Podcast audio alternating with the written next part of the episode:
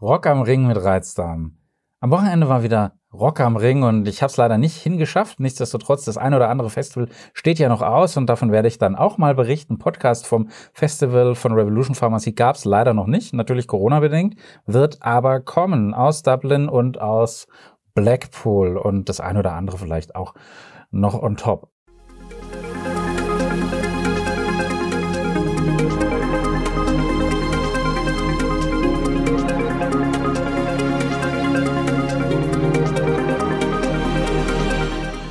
Ja, herzlich willkommen bei Revolution Pharmacy. Mein Name ist Reuter, Jan Reuter. Ja, ich höre gerne Punk, ich höre auch gerne Rockmusik. Und heute muss ich über meine Freunde reden, die eben auf Rock am Ring waren und die dann schon Wochen vorher auf mich zukommen und sagen, du Jan, verdammt, es geht wieder los. Du weißt ja, du kennst meine Magen-Darm-Probleme, wie auch immer die sind. Es kommt, keine Angst, nicht zu namentlichen Nennungen, aber wenn dann eben bei deinem Top-Act das Konzert in die Hose geht oder was anderes in die Hose geht, wenn du dann durch äh, 50, 100.000 Menschen durch musst, bevor du irgendwo an einem Dixie-Klo ankommst, das jetzt auch nicht äh, Synonym für Reinheit ist oder dann da drin sitzt und vielleicht dann auch niemand im Vollrausch oder zugedröhnt äh, von hinten das nach vorne umkippt. Auch das habe ich schon erlebt, zum Glück nur als Zuschauer. Oh mein Gott, und das ist echt unappetitlich dann äh, brauchst du auf jeden Fall Hilfe. Also wie kann ich meine Darmflora, Magen, meine Schleimhäute schützen? Wie kann ich die einstellen? Was muss ich vorher vielleicht beachten? Was nehme ich notfällig mit? Das sind alles Fragen. Ne? Natürlich brauchst du Elektrolyte, du brauchst irgendwas, um die Schleimhäute zu beruhigen. Wenn jetzt einer wirklich Morbus Crohn oder Colitis ulcerosa hat, dann braucht er vielleicht ein Loperamid. Und ähm, was mache ich vorher, was mache ich während des Konzerts, außer feiern und äh, hoch die Tassen und Hose runter was mache ich nach dem Konzert, um die Kollateralschäden, die hoffentlich nicht so groß sind, dann vollumfänglich zu beseitigen? Also, herzlich willkommen. Ähm, ja, mein Freund, äh, nennen wir mal Peter, der hat jetzt sein Wochenende bei Rock am Ring verbracht und es waren halt echt geile Acts da, äh, viele meiner Lieblingsbands. wenn du dann ohne besondere Vorankündigung vorne stehst, äh, in den ersten Reihen und gerade beim Tanzen, beim Pogen bist und dann Durchfall hast, dann ist schlecht. Natürlich gehst du dann eventuell oder vorher, wie du es oft dann leider aus deinem Alltag äh, kennst, zum Arzt, zum Hausarzt, zum Gastroenterologen. Du kriegst ein Antibiotikum verordnet. Die Diagnose heißt Gastroenteritis, also Magen-Darm-Entzündung. Nach fünf Tagen, meistens nimmt man so ein Antibiotikum so lange, hat sich dann die Symptomatik wieder zurückgebildet und dann ist gut. Ist dann wirklich alles gut? Hm. Und wie ist das denn auf dem Festival, diese meisten Antibiotika? Das ist auch eine der häufigeren Fragen, die ich grundsätzlich gestellt bekomme. Du Jan, Antibiotika und Alkohol? Nein. Nein, wenn du jetzt auf Rock am Ring bist, du kannst auch ohne Alkohol happy sein. Äh, wenn du das nicht hinbekommst, hast du eh ein Problem. Aber grundsätzlich, ja, je nachdem, also wenn du nicht völlig ähm, desperate bist und die ganze Zeit ähm, eh ums Dixie-Klo herumtanzt, dann könnte vielleicht das eine oder andere Radler gestattet sein. Aber das musst du natürlich selber wissen, was dir da am besten bekommt. Asbach Cola, wie es die Dürmer machen, macht da wahrscheinlich eher weniger Sinn. Oder stark fruktosehaltige Cocktails, wer weiß. Oft ist es ja so, dass die Patientinnen das schon Monate vorher hatten, also die Diagnose Reizdarm. Und dann gab es gar keine äh, massiven oder intensiven Beschwerden mehr. Aber du hast immer noch dieses Gefühl, dass diese Erkrankung jetzt vom letzten Urlaub oder eben vom Festival noch nicht so wirklich ausgeheilt ist. Und du gehst zum Arzt, der macht dann verschiedene Blut- und Stuhluntersuchungen. Und die bleiben dann alle ohne Befund, wie der Arzt dann so schön sagt. Offensichtlich ist es dann so, dass du an einem postinfektiösen Reizdarm leidest. Das heißt, durch die Infektion, das können jetzt Viren sein, das können Bakterien sein, ist offensichtlich äh, eine längere Schädigung aufgetreten oder eingeleitet worden, weil einfach deine natürlichen Darmbakterien leiden oder die äh, so in dem Umfang gar nicht da sind, wie sie da sein sollten und dich supporten können. Und jetzt gerade, wenn der Massentourismus wieder losgeht und die Festivalzeit, dann ist dieser postinfektiöse Reizdarm immer häufiger ein Thema. Stichwort Reiseapotheke werde ich ja auch häufig im Moment täglich befragt, was ist da wohl dabei? Abführmittel, ähm, Antidurchfallmittel, was gegen Übelkeit, Erbrechen, Sodbrennen, das ist noch äh, oft häufiger verwendet, einfach als ähm, diese ganzen Kopfschmerzmittel oder diese üblichen Verdächtigen, die man sich so als Laie ausdenkt, die du natürlich auch in der Hausapotheke und auch in der Reiseapotheke dabei haben solltest. Was macht die klinische Medizin? Die sagt dann, na ja, was machen wir? Wir heilen das symptomatisch, wir nehmen Mittel gegen Blähungen, Simetikonen, also das, was die Säuglinge bekommen, damit sie nicht so pupsen, damit sie keine Blähungskoliken haben. Ähm, aber so eine Stuhluntersuchung, also eine Testung der Darmflora, das gehört natürlich leider nicht zum Gegenstandskatalog der gesetzlichen Krankenkassen und es wird auch üblicherweise überhaupt nicht angeboten oder in Erwägung gezogen. Und das finde ich doof, weil es ist möglich, sowas zu machen. Auch mir im Team machen es selbst regelmäßig, dass wir hin und wieder unseren Stuhl einfach einschicken in ein Labor, um dann vom Arzt eine Diagnose zu haben. Finde ich sehr, sehr wichtig, weil dann siehst du schon sehr schnell Mängelerscheinungen oder wo es eben gut läuft. Und dann kannst du mit kleinen Stellschrauben für wenig oder gar kein Geld ähm, sehr viel mehr erreichen, als wenn du nach dem Gießkannenprinzip irgendein Darmpflegepräparat äh, einschüttest, was vor der Tagesschau beworben wird. Ähm, wenn was beworben wird, dann haben die meistens zu viel Geld oder dann wollen die an noch mehr Geld. Das kannst du dir mal so eins zu eins merken. Gerade so bei OTC-Medikamenten. RX, also verschreibungspflichtiges, darf in Deutschland ja nicht beworben werden. Aber geh mal auf die andere Seite vom Teich. In Amerika, mein lieber Herr Gesangverein. Also, du machst so eine Stuhluntersuchung und dann schaust du einfach, äh, was sind da für Abweichungen da? Und eine gesunde Darmflora, die ist degenerativ verändert oder vielleicht äh, dann gar nicht mehr so wirklich vorhanden. Gerade so die Milchsäurebakterien sind empfindlich, die Bifidokeime und die Kolibakterien, die sind sehr oft reduziert und einem schlechten Verhältnis zueinander da. Und das kann man dann bei so einer Darm- oder bei so einer Stuhlanalyse relativ einfach nachweisen. Dann gibt's natürlich auch die bösen, die Stinker, die unerwünschten Keime, beispielsweise Klebsiellen oder Proteus, die haben sich vermehrt. Und vielleicht sind auch unerwünschte Hefepilze nachweisbar, ganz, ganz blöd. Und wenn du dann noch unregelmäßigen Stuhl hast, Blähungen, manchmal vielleicht sogar diese Krämpfe und Spastiken im Magen-Darm-Bereich, dann ist das eine sehr, sehr typische Symptomatik. Das Blöde am Reizdarm, es ist äh, ziemlich schillernd.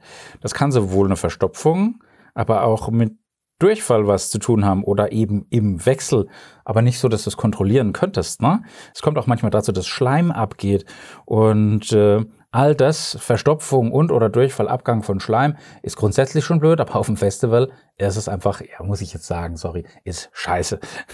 Und diese Beschwerden, die sind alle, wie man so sagt, unspezifisch, aber die kann man auch äh, anders einordnen. Vielleicht ist es eine schwere entzündliche Darmerkrankung. Vielleicht ist es ja wirklich eine Colitis ulcerosa oder Morbus Crohn.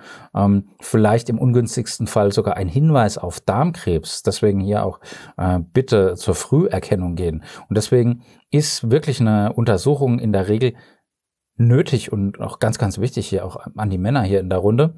Du brauchst einen Facharzt, einen Gastroenterologen oder einen Internisten, haben wir hier in Waldürn zum Glück vor Ort und dann wird eine Magen-Darm-Spiegelung oft durchgeführt und wenn dann eine gravierende Ursache ausgeschlossen ist, das ist schon mal sehr, sehr gut und sonst kein krankhafter Befund feststellbar ist, dann kann man die Diagnose Reizdarm stellen. Aber wie geht's denn dann weiter?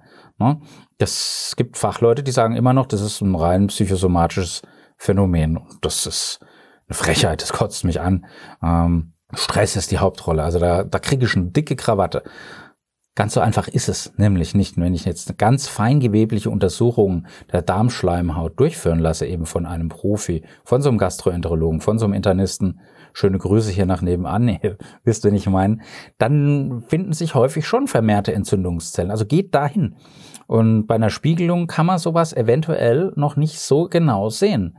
Ähm, beim Reizdarm läuft dann die oben beschriebene Muskelwelle vom Darmtrakt nicht mehr so harmonisch und es kommt dann zu gegenläufigen Muskelwellen. Das bedeutet Krampf, das bedeutet Verkrampfung, das bedeutet Schmerzen und die kontinuierliche rhythmische Muskeltätigkeit vom Darm, die hängt natürlich von der Bereitstellung von Verdauungssäften auch ab.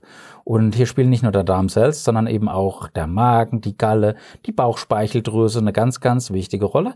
Und ja, Magen, Galle, Bauchspeicheldrüse, auch die Leber natürlich und die äh, leidet natürlich bei Rock am Ring oder anderen Festivals im Vergleich zumindest mehr als im Alltag. Gehe ich einfach mal davon aus, ist so ein Erfahrungswert. Diese Verdauungssäfte, die können nur optimal in einem ausgewogenen pH-Milieu arbeiten. Das Dünndarmmilieu muss leicht alkalisch sein, sollte leicht alkalisch sein. Hier werden ja die ganzen Nährstoffe und Mikronährstoffe, Aminosäuren aufgenommen ins Blut, auf die Blutseite. Wenn das hier dann sauer ist, dann funktioniert dieser Transfer nicht optimal. Im Gegenteil, dann landet viel eben von dem, was eigentlich vom Dünndarm ins Blut geht, vom Dünndarm im Dickdarm. Was passiert da? Nun, da sind dann eben nicht die Enzyme da aufgrund des falschen pH-Werts, ähm, die dann äh, zum Beispiel mehrfach Zucker zerlegen. Da kommen dann einfach die Bakterien, fallen darüber her wie ein Besoffener über einen Hering. Was passiert? Es kommt zur Gasbildung, Methan und CO2 und das verursacht natürlich auch wieder Krämpfe. Das verursacht Blähungen, das verursacht Dünnschiss, äh, sorry, Durchfall und ähm, ja, sowohl im Festival als auch im Alltag richtig blöd. Also im Dünndarm braucht man leicht alkalischen Wert, im Dickdarm leicht saure Verhältnisse mit einem pH-Wert zwischen 6,3 und 7, wobei 7 schon wieder neutral ist. Und wenn das nicht der Fall ist, dann kommt es eben dann ja zu medizinischen Katharsis. Und natürlich müssen wir hier auch über die funktionellen Beschwerden reden. Die dürfen nicht zu kurz kommen. Was sind es? Das sind alle Beschwerden, bei denen der Arzt nach einer wirklich guten, eingehenden Untersuchung keine organische Krankheit feststellen kann, was schon mal ganz, ganz wichtig ist. Es ist dann aber halt leider nur so eine sogenannte Ausschlussdiagnose. Und funktionelle Beschwerden, die dauern per Definition länger als akute, weil im Fall von Magen-Darm geht man von mindestens dann zwölf Wochen Dauer aus äh, und dann von wiederkehrenden Beschwerden, Reizmagen, Reizdarm. Und da kann man dann eben mit den falschen Antibiotika oder mit den falschen ähm, Schmerzmitteln schon mal viel in die falsche Richtung bewegen. Auf der einen Seite, aber also das, was dir der Arzt sogar verschreibt, ähm, nach bestem Wissen und Gewissen, was grundsätzlich kurzfristig gut ist, aber vielleicht langfristig nicht ganz optimal sein könnte. Und dann im OTC-Bereich, also alles, was du ohne Rezept kriegst und dir dann in der Apotheke vor Ort holst oder dann online kaufst, wo die Beratung nochmal manchmal dürftiger ist, dann äh, kann es äh, durchaus mal sein, dass du eben zu einem Angebot greifst und das tut dir dann, weiß Gott, nicht gut. Und das ist schon komisch so ein bisschen mit der modernen Medizin. Auf der einen Seite ist die Forschung weiter denn je. Der Zusammenhang zwischen Ernährung und zahlreichen Erkrankungsbildern der wird bestätigt, wenn ich jetzt einen Herzinfarkt oder einen Schlaganfall oder Arthrose hier betrachte und die Kausalketten sehe, dann aber ausgerechnet Erkrankungen, die den Verdauungstrakt persönlich betreffen, also meinen Magen-Darm oder der Schlauch, der vom Mund bis zum Popo hinten rausgeht, was die Nahrung dann eben verarbeitet, wird das oft gar nicht so gesehen. Da sagen, sagt der Arzt, ist dir vielleicht auch schon mal passiert, nimm halt einfach mal das, was dir schmeckt. Das ist dann eine ganz lapidare Empfehlung und das verrät vor allem eins, ähm, Unkenntnis, Gleichgültigkeit. Und wir sind mittlerweile jenseits von Milchsuppe und Haferschleim. Ja? Ähm, das gibt immer noch Klinikärzte, die sowas eben behaupten, dass es gut ist.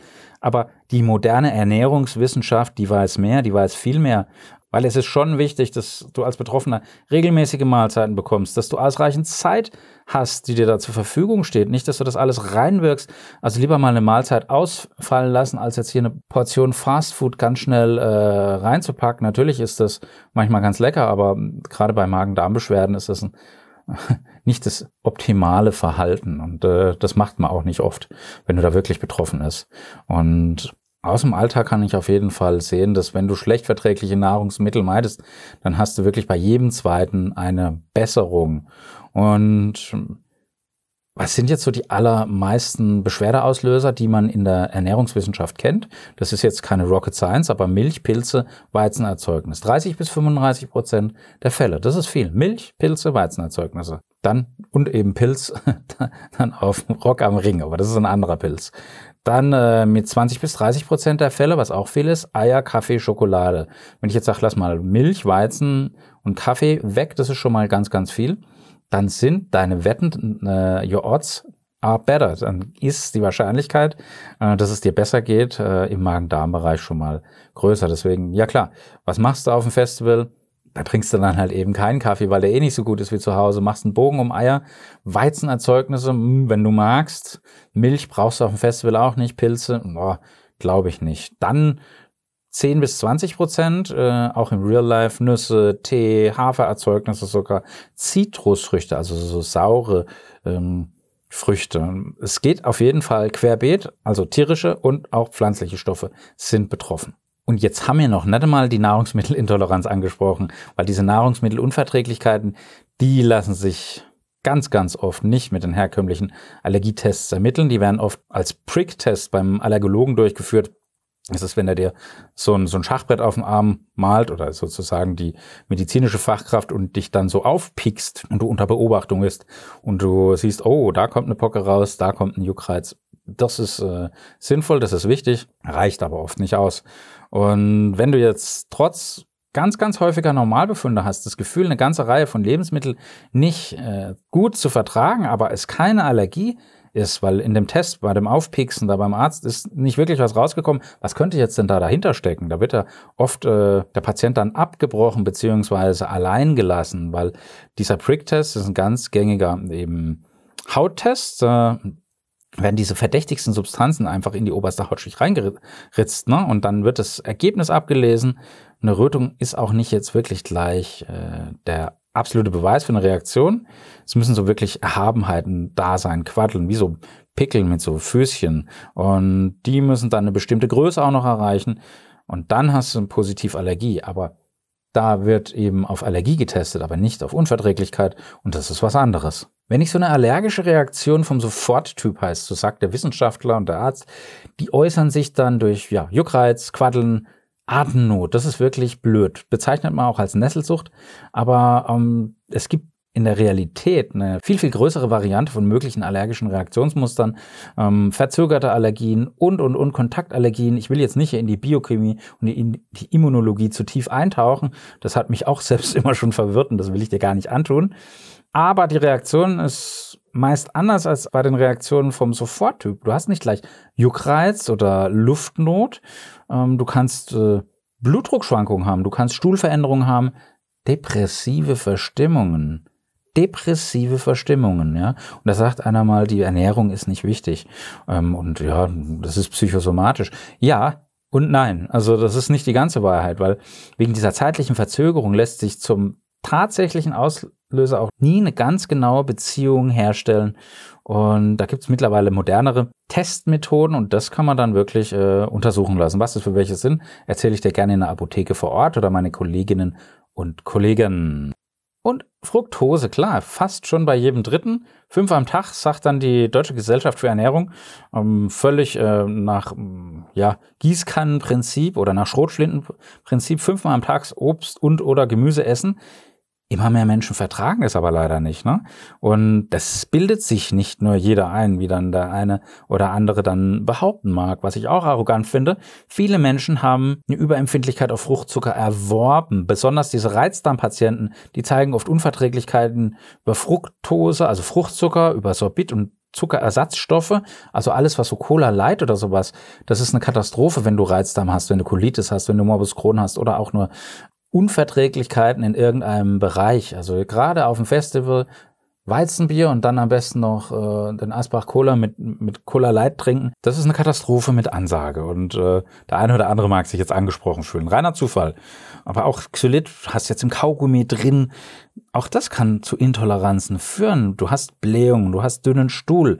Fruchtzucker hm, hast im süßen Obst, aber auch in ganz, ganz vielen Fertignahrungsmitteln. Alles, was irgendwie viereckig verpackt ist, mittlerweile teilweise auch deftige Sachen, aber gerade so Konfitüren, Getränke, Süßigkeiten, alles so was so mit ein bisschen Kohlenhydrate hat. Du kannst davon ausgehen, dass da Fruchtzucker mit dabei ist, weil er vor allem eins ist günstig und gut süß. Und die werden zwar nach Mengenanteilen die Inhaltsstoffe aufgelistet, aber äh, schöne Grüße auch an Nestle. Und die Substanz, die am häufigsten vorkommt, die wird als erstes genannt, dann die zweithäufigste und die haben dann aber einen Trick, die Hersteller. Manche Zuckermengen in Fertignahrungsmittel wie Softdrinks, süßen Brotausstrichen oder so, die werden verschleiert. Einfach der Zucker wird in die verschiedenen Zuckerarten aufgeteilt. Das ist zwar legal, aber es ist auf jeden Fall auch zum Kotzen oder zum aufs Klo rennen, ne? weil das ist natürlich dann äh, eine Verschleierungstaktik, die recht unappetitlich ist. Und das heißt, diese verschiedenen Zuckerarten, die kommen nicht an vorderster Stelle und der Konsument vermutet, das ist doch gar nicht so schlecht und dann hinterher auf dem Klo ist dann aber zu spät. Hm. Fruchtzucker ist auch Bestandteil im normalen Haushaltszucker, die Saccharose, wie der Haushaltszucker in der Fachsprache heißt, enthält je ein Molekül Fruchtzucker und eins Traubenzucker. Das heißt, wir werden ständig mit Fruchtzucker aus unterschiedlichsten Quellen wirklich bombardiert und irgendwann schaffen es die Verdauungssäfte nicht mehr, diesen Fruchtzucker zu verarbeiten im Dünndarm. Es kommt zu über Empfindlichkeitsreaktion. Dieser Zweifachzucker muss im Dünndarm gespalten werden. Wenn das nicht passiert, landet es im Dickdarm, dann kommt es zu Blähungen, dann kommt es zu Krämpfen. Das ist Kacke. Hau dir mal zwei so Birnen rein mit Schale oder 10, 20 Pflaumen, ist nicht so schön. Also wenn du dann Blähungen hast oder Stuhlveränderungen, ähm, dann machst du das nie wieder. Das gibt zumindest mal den Verdacht oder den Hinweis auf so eine Fructoseintoleranz. Dann natürlich Laboruntersuchungen, die meistens eben sehr teuer sind. Da gibt es einen Atemtest und eine Stuhluntersuchung, die dann eben diese Fruchtzuckerspaltungsaktivität untersucht, was ich erzählt habe, dass dieser Zweifachzucker in zwei einfache Zucker in der Mitte auseinandergeschnippelt wird. Zur Verfügung machen wir regelmäßig mit unseren Kundinnen, schicken es ins Labor ein. Das ist dann was, was eben der Kunde bezahlen muss. Es kommt aber die Diagnose von einem Laborarzt und dann auch mit einer Empfehlung, was man denn da machen könnte, damit es dir besser geht. Es ist auch Sommerzeit, ne? die ganzen ähm, Cocktails, die jetzt wieder angeboten werden, spielen ja dann auch nochmal ein Übriges. Aber ich muss mich jetzt verabschieden, nämlich auf die Hochzeit meines besten Freundes. Da könnte es sein, dass der ein oder andere Cocktail getrunken wird. Wir hören uns nächste Woche. Da geht es hier weiter mit genau dem Thema. Weil nach Rock am Ring kommt eben die Hochzeit und kommt wieder das nächste Festival. Und da reden wir über Milchzuckerintoleranz, wir reden über Glutenunverträglichkeit und echte Zöliakie, über Fertignahrungsmittel, Durchfallverstopfung, vielleicht auch Alkohol, weil es angebracht ist. Am anderen Ende war der Jan. Ich freue mich über eure Kommentare, wohlwollendes Like und ein Abo. Zieht die Mundwinkel nach oben. Love, Peace, Bye.